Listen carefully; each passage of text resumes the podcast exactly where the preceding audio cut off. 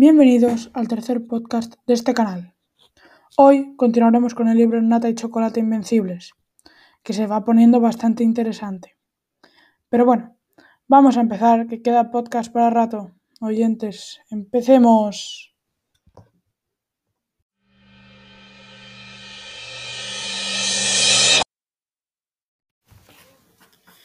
Cuando Lidia entra a la clase, le pregunta a los alumnos qué hicieron con Inés, su profesora sustituta, y se lo explican a Lidia.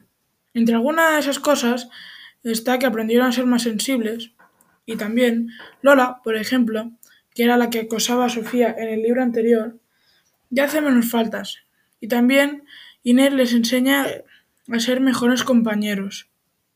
Acto seguido, entra Pedro, y Nata se preocupa por él, ya que su ropa estaba muy sucia y llegó tarde. Tampoco estaba muy animado. Y para concluir el capítulo, Pedro se fue al baño.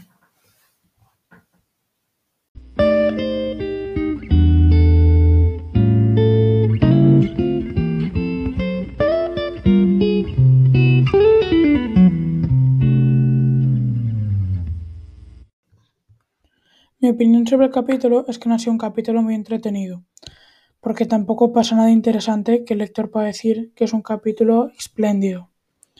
Pero por otra parte, lo entiendo, ya que es de, los primeros capítulos y son para presentar los personajes y poner y ponerte en situación de lo que está pasando.